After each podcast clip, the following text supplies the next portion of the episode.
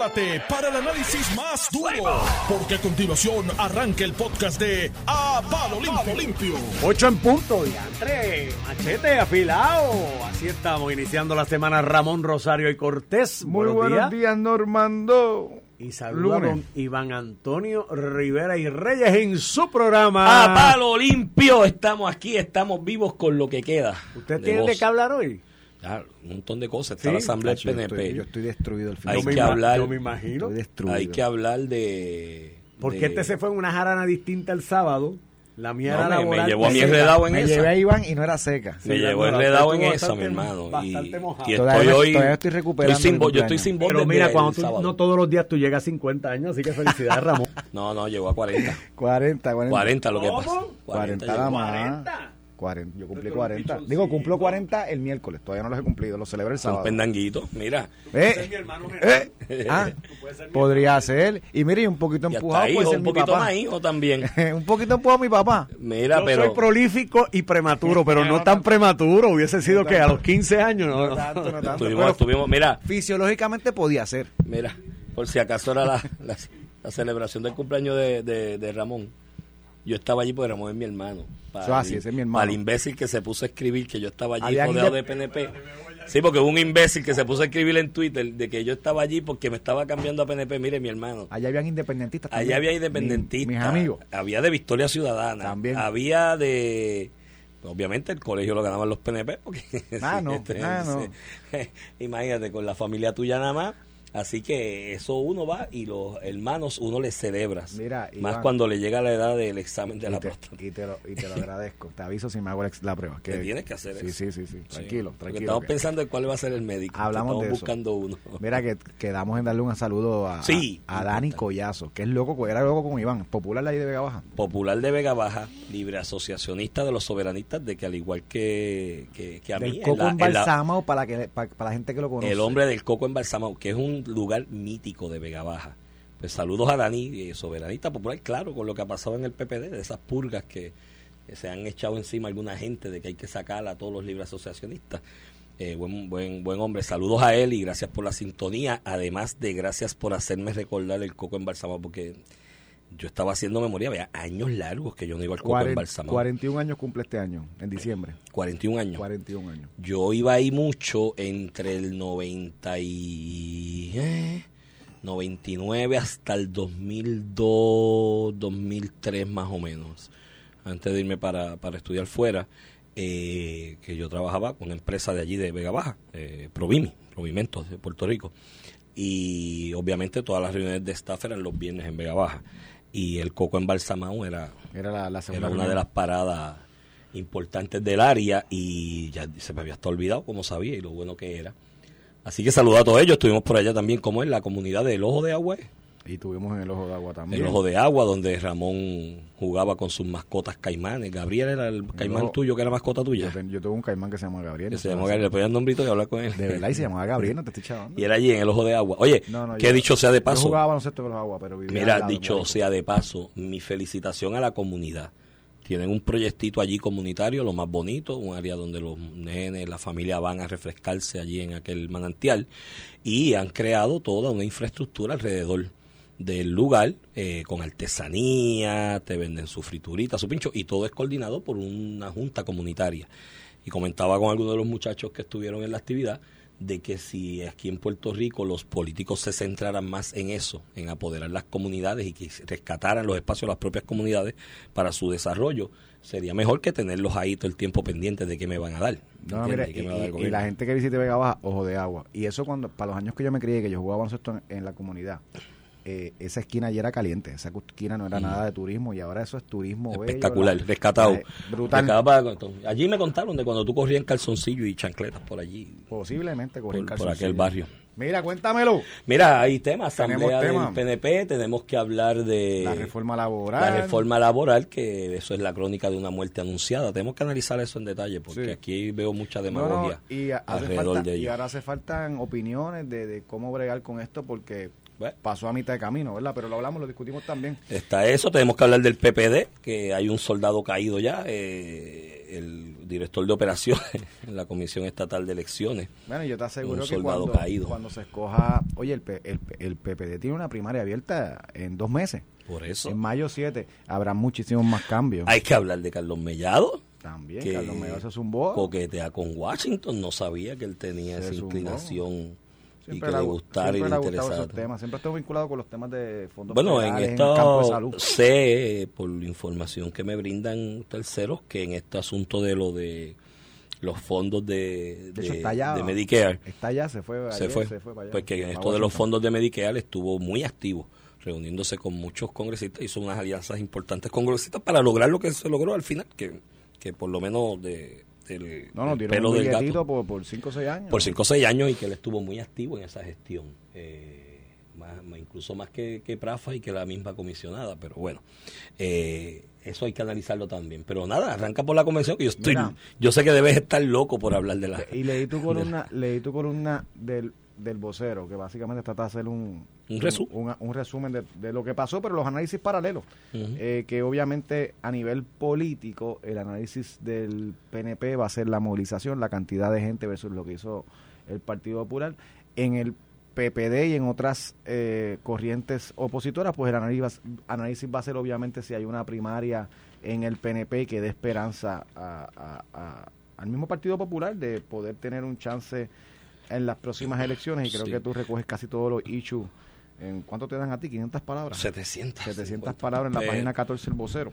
Están ahí en la página 14 y te digo una cosa, y te lo digo sinceramente, esto yo lo reflejo de alguna mente en la columna, hablaba con algunos amigos allí de, del PNP, que yo miraba la asamblea del PNP ayer con cierta nostalgia de cómo el Partido Popular, por haber caído en manos de gente que lo trató y lo manejó como fincas privadas familiares, eran clanes familiares, si eres de mi familia, e- eres del partido, si no, no lo eres, o del círculo de amistades.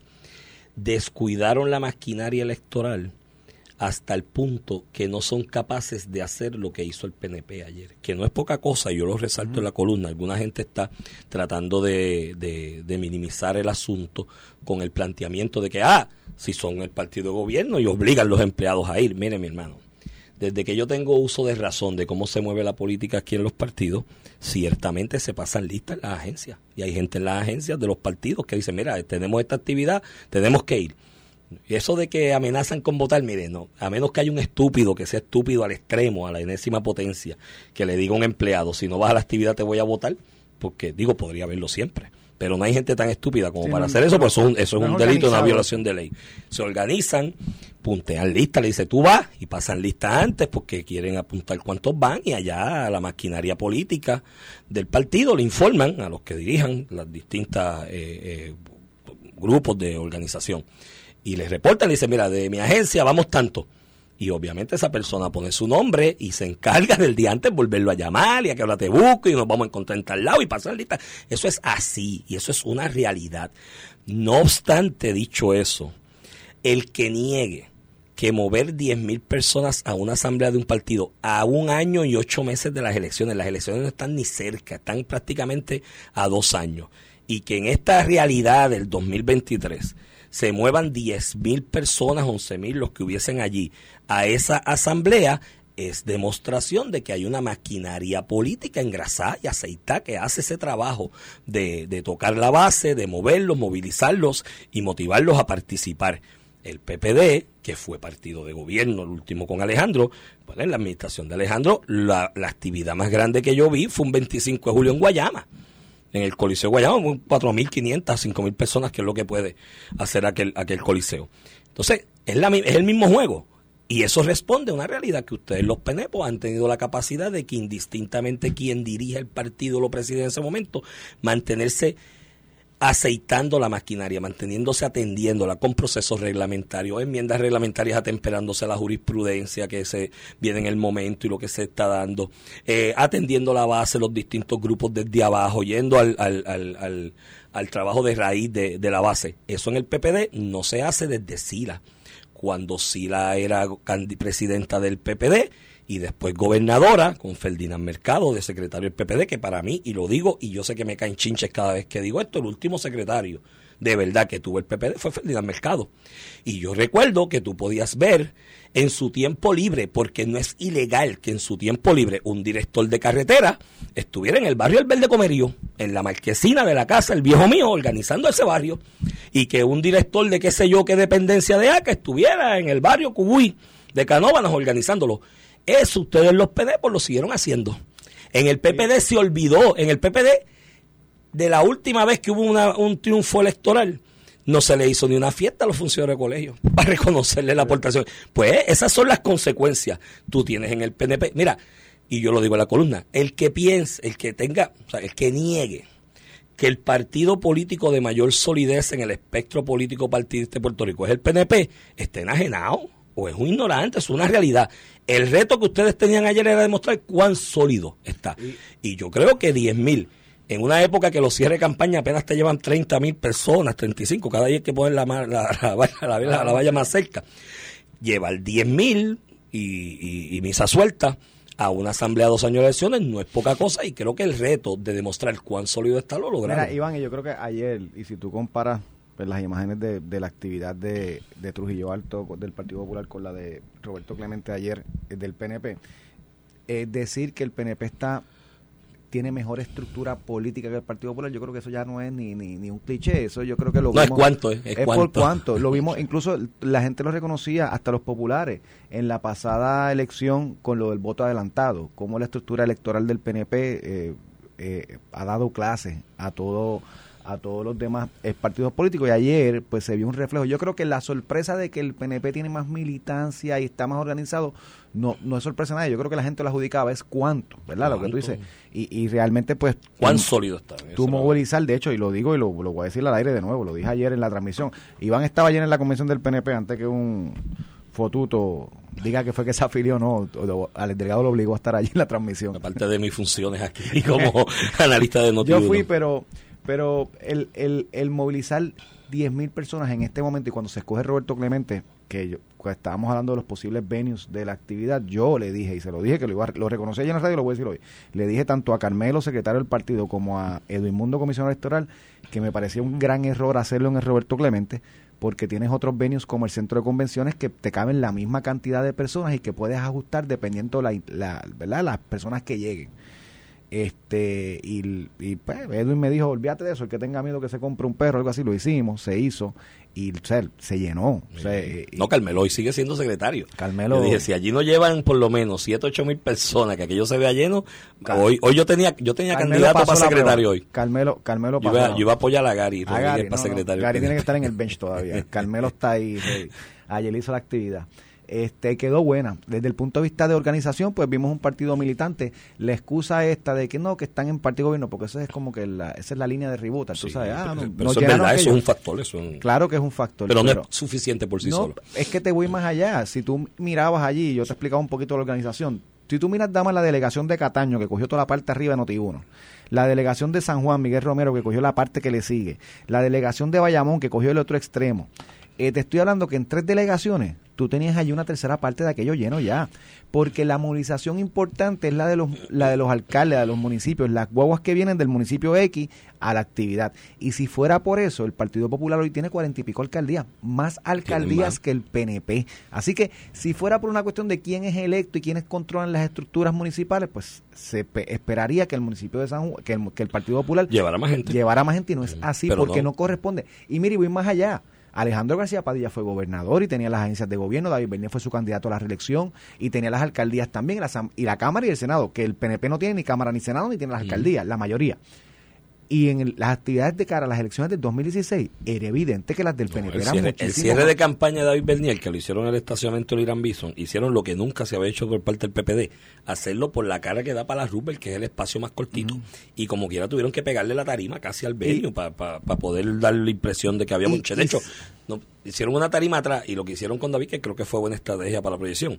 David no habló desde la tarima. David lo montaron en una guagua de estas tumbacocos y lo metieron en el medio de la gente para que la gente lo rodea y, y tener una foto, que fue buena idea. Y, te digo que la gente ya adjudica que el PNP tiene una mayor base. Y eso no viene de. Eh, eso viene de muchos años. Del 2000 para acá, el, el, yo diría desde el 96, queda, quedó demostrado que la base electoral del Partido Nuevo Progresista sobrepasó la del Partido Popular. Y la pregunta del Partido Popular, más allá de que a quién traemos, ¿qué tiene que hacer el Partido Popular? Porque el PNP siempre va a tener su bandera que es la estadidad. Entonces, los últimos 10 años han sido bien duros para el Partido Popular. tú tienes toda una generación eh, que le vendiste, que el Estado Libre Asociado este, no te da autonomía fiscal, todavía hay gente que lo dice, y que y que no permite al, Congreso hacer ciertas cosas hay, hay gente que lo dice hoy cuando la Junta de Control Fiscal les dejó sin su reforma laboral. reforma laboral, y ese tema lo vamos a discutir, pero hoy, después de Sánchez Valle, del caso de Aurelio, después de, de promesas, después de la Junta de Supervisión Fiscal, el Partido Popular ha cogido un cantazo duro, y tú, yo lo escucho, yo lo hago, háblate con cualquier popular, Iván, fuera un micrófono, lo que sea, y cuando tú le preguntas por el Estado Libre Asociado, es una conmoción. O sea, no te pueden defender el Estado Libre Asociado. Y es complicado que tu bandera insignia como partido tú no la puedas defender públicamente. ¿Qué es lo que, los estadistas y los independentistas no tienen ese qué problema. es lo que tiene eso como consecuencia a los efectos de lo que puede ser apoyo de base y crecimiento de una base? Eh, eh, de, apoyo electoral a un partido. No, no recabas gente joven. Estás, y eso es otro punto que yo toco en la, en la columna, yo vi los visuales de la asamblea del PPD en Trujillo y los comentarios de amigos que estuvieron allí. Me dicen, Iván, la mediana de edad allí estaba entre los 55 años. Muy poca gente por debajo de los 50 años, muchísima gente por los sesenta y tantos, setenta y pico de años en esa asamblea. Entonces, ¿cuál, cuál, ¿por qué eso se da? Es como tú dices, no, no, no es cuestión de, de que mm, de que se esté en negación de que la base del PNP es, es más amplia, es porque la mía se ha erosionado, aparte del asunto de la maquinaria política eh, eh mohosa, porque no la han engrasado desde el 2000, 2001 o 2002. Aparte de eso, es el mensaje que llevas. ¿Qué tú le estás ofreciendo? Mírate quién, quién, es, quién es el Rising Star del PPD en este momento, que todo el mundo en los medios y analistas, analistas, comentaristas, todo el mundo dice, ay, ese es el que está quedándose con el PPD. El huevito. Y no es porque el huevito lleve un mensaje de esperanza, renovación. Mira el mensaje de Aguadilla que para él el es la, dependencia, el, WIC, el Star gratis, el caserío, la, reforma, la reforma de salud. E, ese era su mensaje. No es porque el huevito traiga ideas innovadoras, es joven, sí es joven, de hecho no tiene edad para correr para gobernador, por eso lo, están tirando para Washington. Eh, no es porque sea joven y traiga voto joven y lleva un mensaje renovador, esperanzador, de renovación de, la, de, la, de las bases filosóficas del PPD.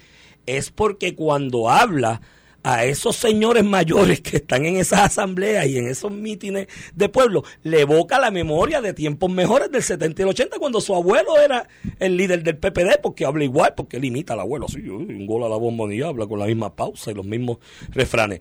No es porque sean ideas frescas, innovadoras, y digas, diante, este es el líder que me está dibujando la ruta por donde el Partido Popular va a echar el país para adelante y yo quiero ser popular. Porque quiero ir detrás de este joven y traer los jóvenes conmigo que vayan detrás de ese líder a esa renovación institucional y esa nueva ruta para Puerto Rico con sus propuestas. No, el tipo está pegado porque evoca la memoria del papá, del abuelo, del abuelo, ¿no? Que fue el líder en los 70 y 80. A, ese nivel está la base del PPD, tú sabes. Mira, Iván, y, coincido contigo, y sacando un poquito ya el tema de, la movilización, pues que, el argumento de que pues tienen las alcaldías, eh, un municipio como Carolina, como Ponce, como Arecibo, que lo tiene el Partido Popular. O sea, yo vi a Miguel Romero entrando con su delegación, se le quedó la mitad fuera. Mil y pico yo. Ah, a lo que te quiero decir es que eh, el problema del Partido Popular, que para los medios públicos podremos decir, ¿verdad? Que el que lo quiera defender, no, es que pues, las agencias obligan, lo que sea.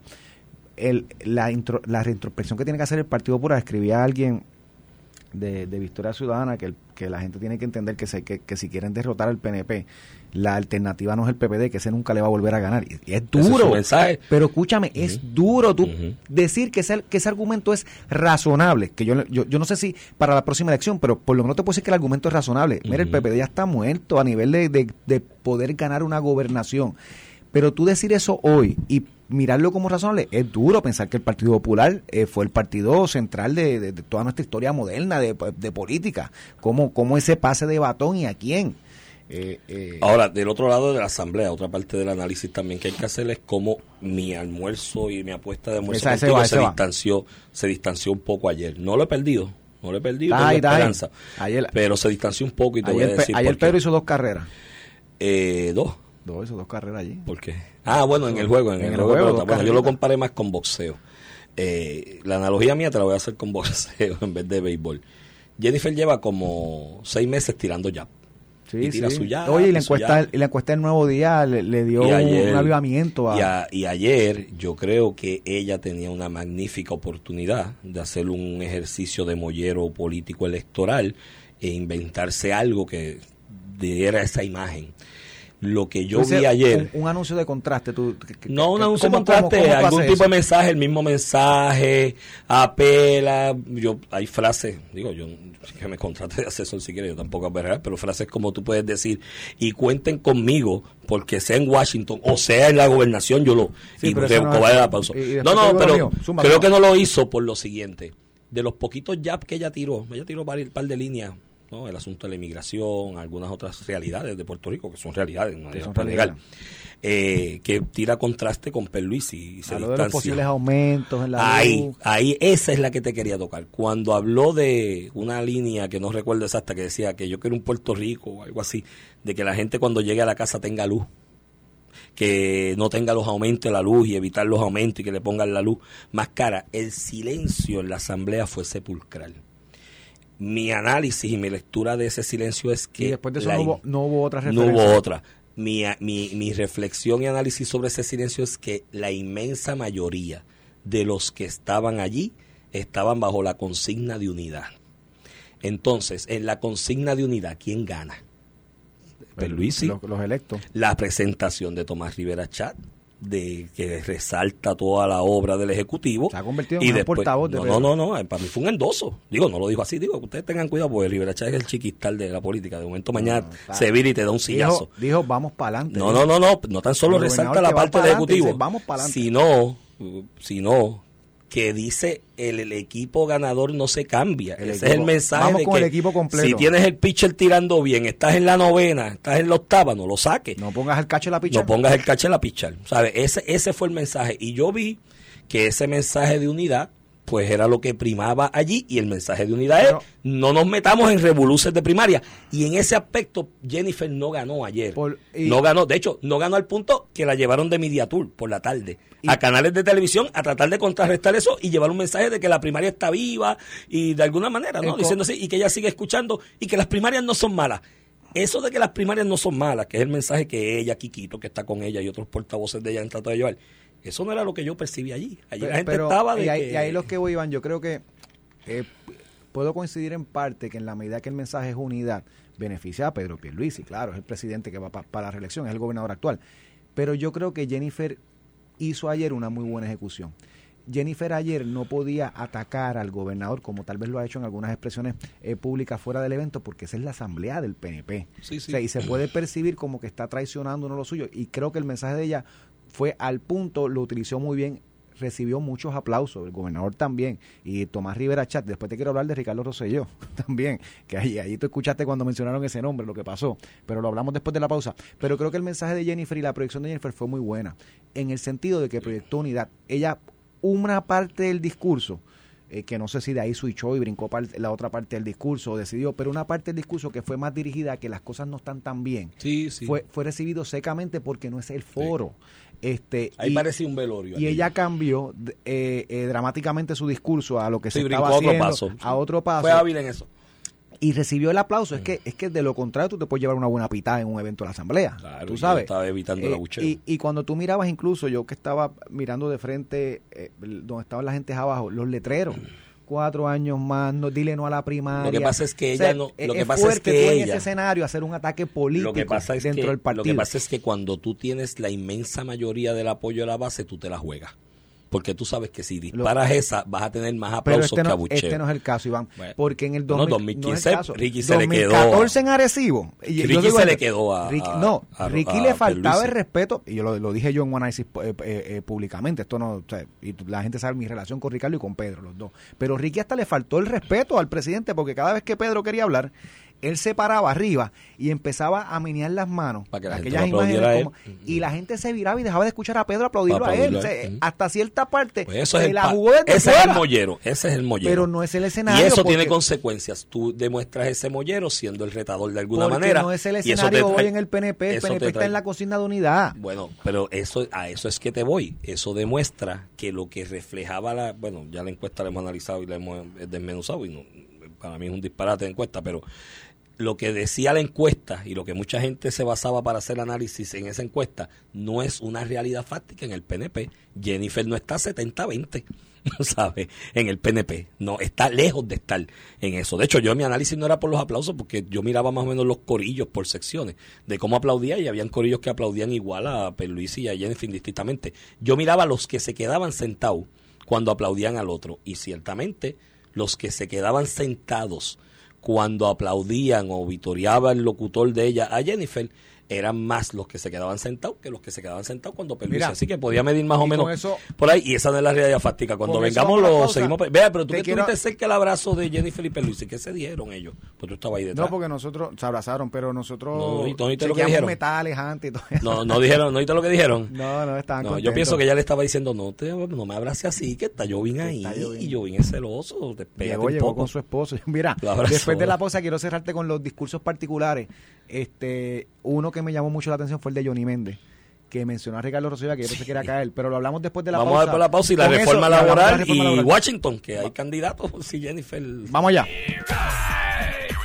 Estás escuchando el podcast de A Palo Limpio de Noti1630. De regreso aquí a Palo Limpio por Noti1630, edición de hoy, lunes 6 de marzo del 2022. Este Iván Rivera quien te habla. Ahí va Elvira a tomarse la maltita. ¿Vas a tomarte la maltita ahora, Elvira? Tengo allí. Yo, yo te voy a tener que hacerme una maltita hoy con, con clara de huevo, pues. Ah, el ganta, mano. Sí. Y por si acaso, para aclarar, no fue que grité ayer allí con los PDP, es que cantamos. Fue el sábado, fue el sábado. Cantamos el sábado, pues. La, la música aquella de.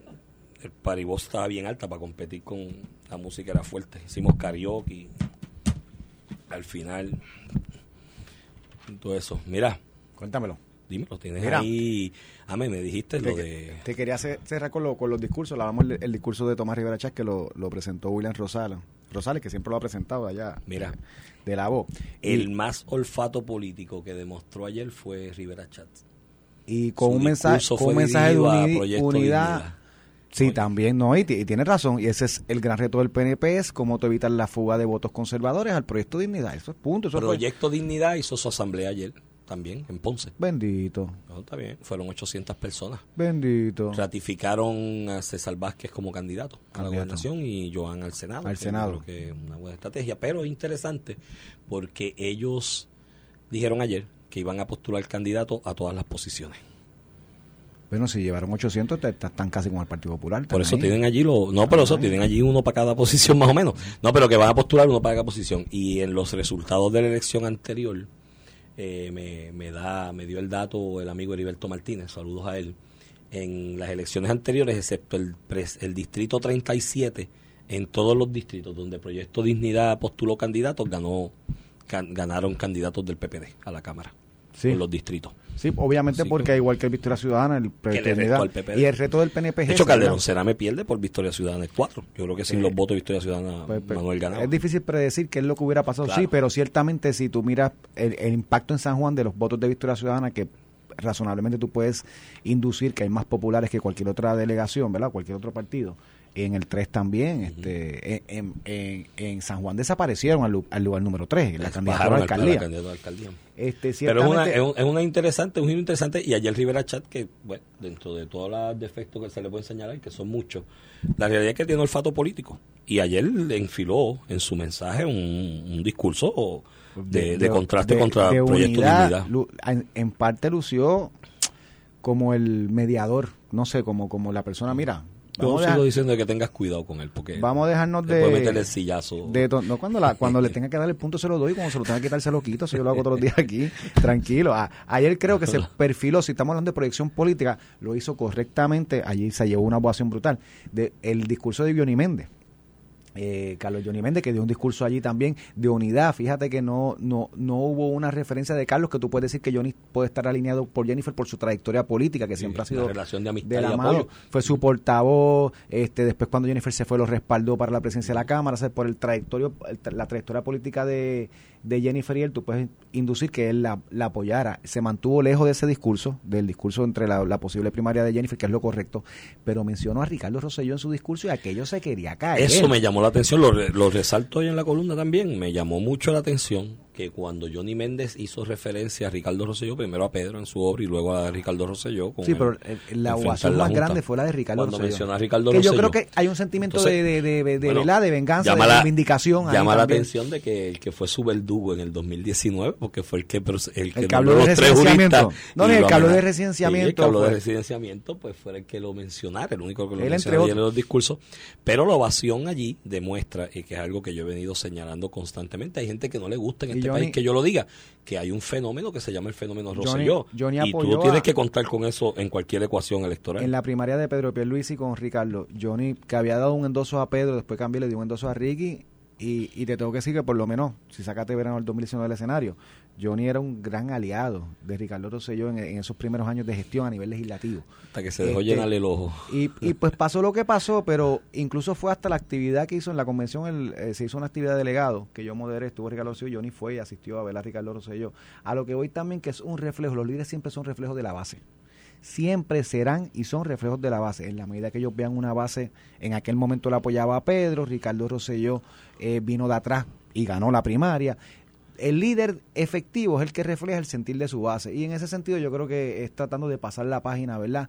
De aquello que ocurrió en el 2019, que sin lugar a dudas tuvo un efecto político en la figura de Johnny Méndez. Este, Johnny ganó la elección eh, general, pero fue una elección bien cerrada, en un distrito que, que es bueno, predominantemente si de tú Johnny. eres presidente de la Cámara, en un distrito PNP... Que, que atendió muy bien PNP, durante cuatro años, porque tú había que darle algo para ella también. Que, que todo, que ¿cómo es? este Presidente de la Cámara, un distrito PNP eh, que se ha predominado el PNP, que tú ganes por punto bicicleta. Johnny Méndez estaba la noche de las elecciones del 2020 entregando prácticamente el escaño. Eh, quiere decir que aquella pelea con Ricardo Rosselló tuvo, tuvo un efecto político adverso y creo que, vuelvo y te repito, hay gente que está en negación, no lo quieren admitir. A mí me dicen, ah, te cambiaste a PNP porque yo resalto de que hay un fenómeno político en Puerto Rico que se llama, yo le he puesto el, el fenómeno Rosselló que hay que estudiarlo más a fondo, ¿no? Las razones del por qué y cómo se ha dado ese, ese fenómeno de apoyo electoral y yo creo, más aún al interior del PNP, que ninguna ecuación de cálculo electoral se puede realizar sin contar con eso y con ese por ciento que pueda tener de apoyo que yo a veces estimo de manera cualitativa. Yo no he visto una encuesta ni hecho un estudio de eso, ni mucho menos, pero de manera cualitativa yo lo, lo, lo estimo por los 100 mil electores de base del PNP que lo apoyan. Si el hombre sacó 70 mil votos prácticamente ahí writing. Escribiéndole el nombre. Mira. En, en mayo de, de, de, sin año electoral. O sea, del 2021. Hay un apoyo ahí. Mira, Iván, y obviamente en la medida que se crea una incertidumbre, y por eso el PNP ya, ya, vaya a tener una primaria, ¿no? Ya yo soy de los que digo, mira, si la va a tener que la tenga. Pero en la medida que se crea esta incertidumbre, van a surgir eh, diferentes candidatos en los diferentes escenarios. Y William Villafaña anunció que estaría disponible si Jennifer reta a Pedro, a Pierluisi. Eh, Quiquito evidentemente está buscando una posición de comisionado residente al lado de Jennifer González, está en todas las actividades, ha sido su portavoz en los medios. Uh -huh. Este sale a relucir de, de, la actividad de ayer y sale hoy en, en, todos los medios impresos lo vi que Carlos Mellado coquetea con la posición de hecho Carlos está en Washington hoy se fue ayer y estuvo bien activo con lo de los fondos Medicare, Medicaid, de Medicaid en, en, la pasada sesión legislativa. Este es un tema que siempre le ha gustado. Entre las expresiones que dice Carlos, dice, bueno, yo obviamente este eh, eh, lo estoy considerando, ¿verdad? Si fuera el escenario de, la, de, de, de, una primaria, es algo que no, no puedo descartar y evidentemente cuando tú haces este coqueteo te estás tirando al charco. Eh, te menciono otro, tú no sabes qué va a hacer Ricardo Rosselló en un escenario como, como este. Eh, eh, así que, que se pone interesante la, la bueno, carrera. No tan solo se pone interesante, es llamativa porque de ordinario secretarios de gabinete que tengan exposición pública positiva cuando hacen transición a la arena electoral suelen tener bastante respaldo y bastante apoyo. Bueno, y, y Carlos, caso, Carlos también. Por eso, en el caso de Carlos, en el caso de Carlos, lo que, bueno, este hizo unos sondeos una vez, Ferdinand Pérez, en pelotadura, sobre los secretarios de gabinete, y no tan solo él, en otros medios también han hecho sondeos similares. En el caso de Carlos Mellado, es el secretario de gabinete en esta administración que yo entiendo mayor apego ha tenido con la gente, ¿no? Que mayor respaldo de la ciudadanía en general, más allá incluso de los propios PNP, ha, demostrado. Así que tienes un elemento ahí, además de que tiene una trayectoria de filantropía y de servicio comunitario. Bueno, hasta en Haití él fue a dar servicio de salud y demás, que eso también le ha dado un apego con sectores de base comunitaria alrededor de todo el país, que, oye, interesante, una posible candidatura de él, porque ciertamente creo que de todo el gabinete es el secretario que más apoyo ha, copiado en, en esto que va de Cuatro hasta el momento y, que más se le... Y Paco Párez el de Hacienda. Y Paco Párez el de Hacienda. Los, que han eh, podido superar ¿verdad? lo que es la, la, diatriba y la discusión todos los días. Porque han, han tocado todos sectores. En, el caso de ambos, este asunto de, de, la pandemia que pasó ¿no? entre el 2021. Le dio, una proyección inusual. Le dio una proyección mayor de lo común porque se tuvieron que hablar con algo que era la discusión diaria de todos los días. los chavitos para paliar lo de la pandemia. Y, lo hicieron bien. la proyección de, ellos fue... Así que eso, eso se pone interesante. Así creo que cuando hoy Quiquito leyó ese titular empezó a tirar cosas en la casa, el control del televisor, la, cafetera, porque ciertamente una primaria eh, y que Carlos como Carlos Mellado, se le pone complicada a mucha gente. y, oye, y el otro que se menciona, William Villafaña, también son personas que tienen arraigo dentro de la Sí, pero siempre está... mi experiencia ha sido que secretarios de gabinete que hacen la transición a la arena electoral tienen, tienen dos puntos adelante porque tienen una exposición natural. Que si se hubiera el escenario de la primaria y, Carlos Mellado eh, que es mi amigo, que no ha hablado del tema específicamente con él, ¿verdad? De que qué es lo que va a hacer, aunque mm. sé que le interesa este eh, eh, si se da ese escenario, no solamente sería un escenario complicado para el PNP porque tiene una primaria y la gente repite siempre que tenemos primaria hemos ganado. No, no. Cuando la tuvimos con Pedro Rosselló y, y Carlos Pesquera perdimos. Y no, no.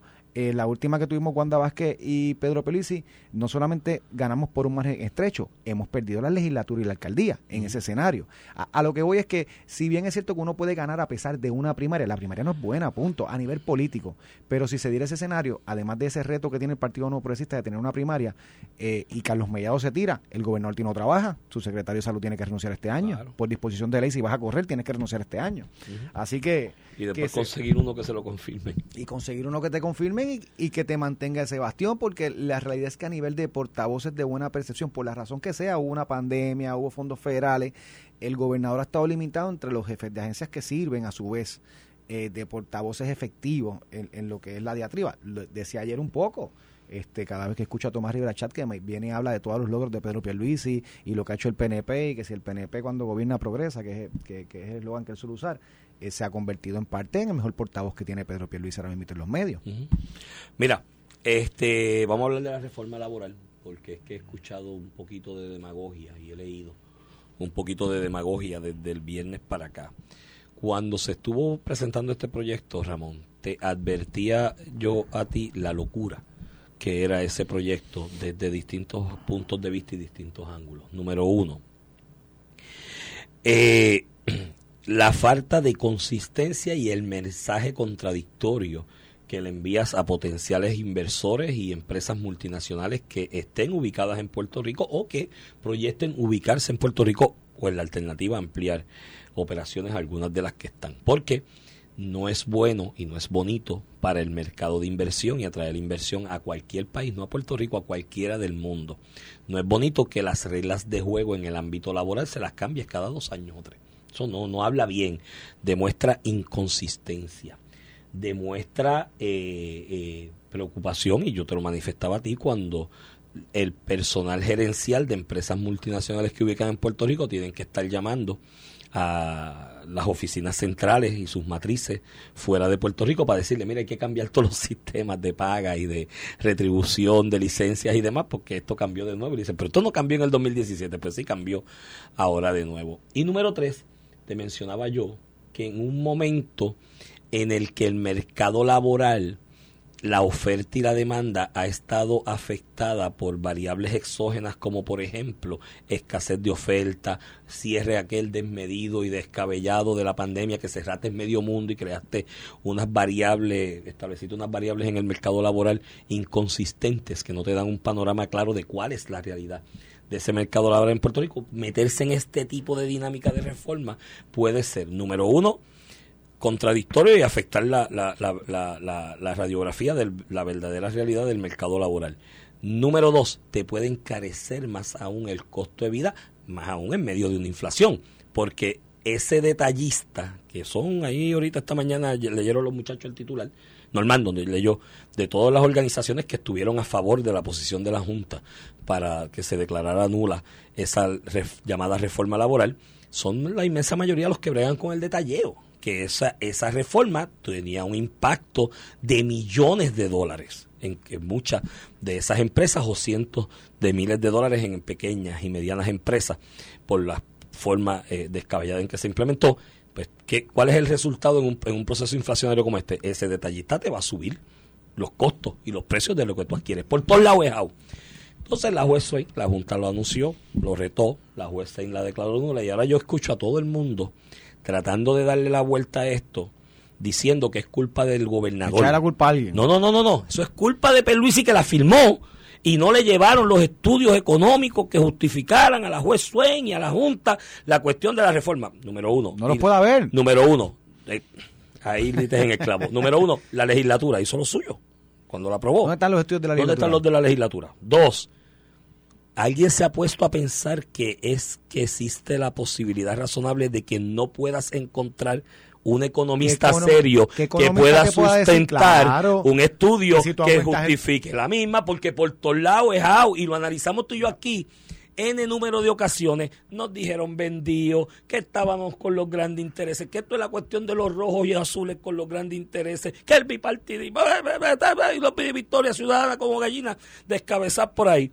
Mi hermano, es que es adverso a la economía con un análisis simple por encima. Entonces, Ahora es que hay que parir un estudio obligado que diga que esa reforma no afecta a la economía y las proyecciones de crecimiento económico en el que la Junta sustentó un plan fiscal. ¿Y, qué cuestión? Iván, y, este, esta reforma laboral fue la ley 4 del 2017. Se hizo en el 2017 en el contexto de cumplir con el plan fiscal eh, de la Junta de Supervisión Fiscal, donde se exigió pues liberalizar y hasta cierta parte equiparar la legislación laboral de Puerto Rico con otras jurisdicciones a la cual nuestros empleados están yendo. Ejemplo, Florida, punto.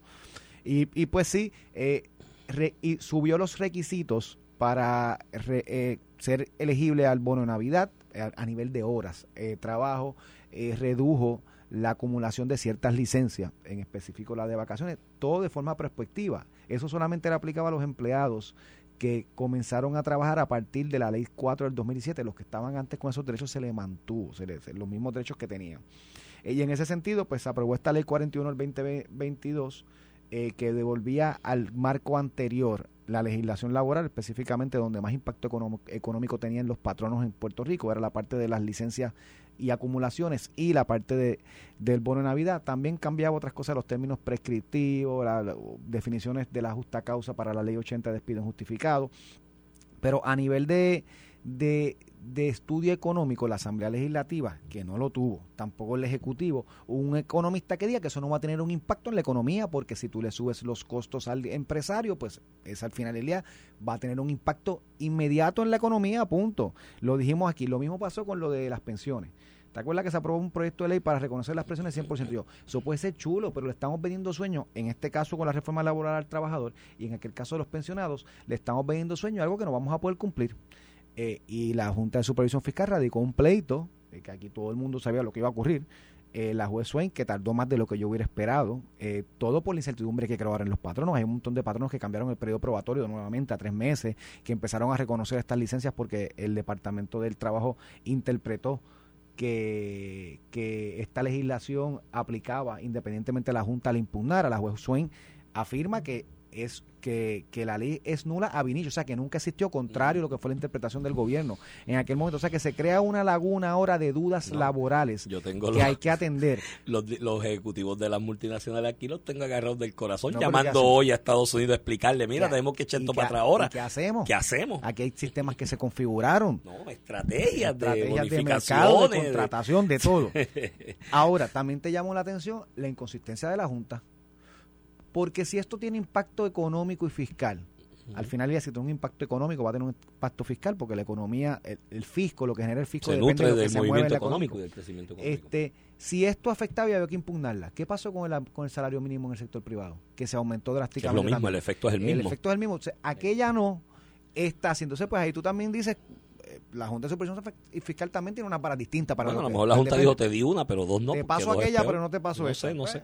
Pero yo creo que, que, que esco- y escuché al secretario del Trabajo acá tratando de hacer tripas corazones en la entrevista con Normando y cuando Normando le habla de qué hacer y demás y la posición y él dice, bueno, lo que pasa es que también los patronos, dentro de esta escasez de mano de obra que hay en ciertos sectores y demás, este tiene que ponerse creativo para traer más empleados y incentivarlos. Pues sí, flaco, de eso se trata. Eso es lo que yo siempre he dicho aquí, que era una soberana estupidez aprobar esa reforma laboral de la manera del wipipío que le estaban haciendo como quien da más y parecía una subasta. Mira mi pana, en una situación como esta de transición de, de desestabilidad a estabilidad en el mercado laboral en Puerto Rico, no, le, no te metas tú, legislador, a dañarlo.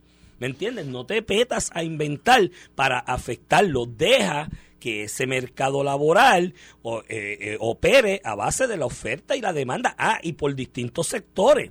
Porque el problema es que apruebas esa reforma laboral que aplica a todo el sector y a todo el mercado laboral y a todos los patronos across the board.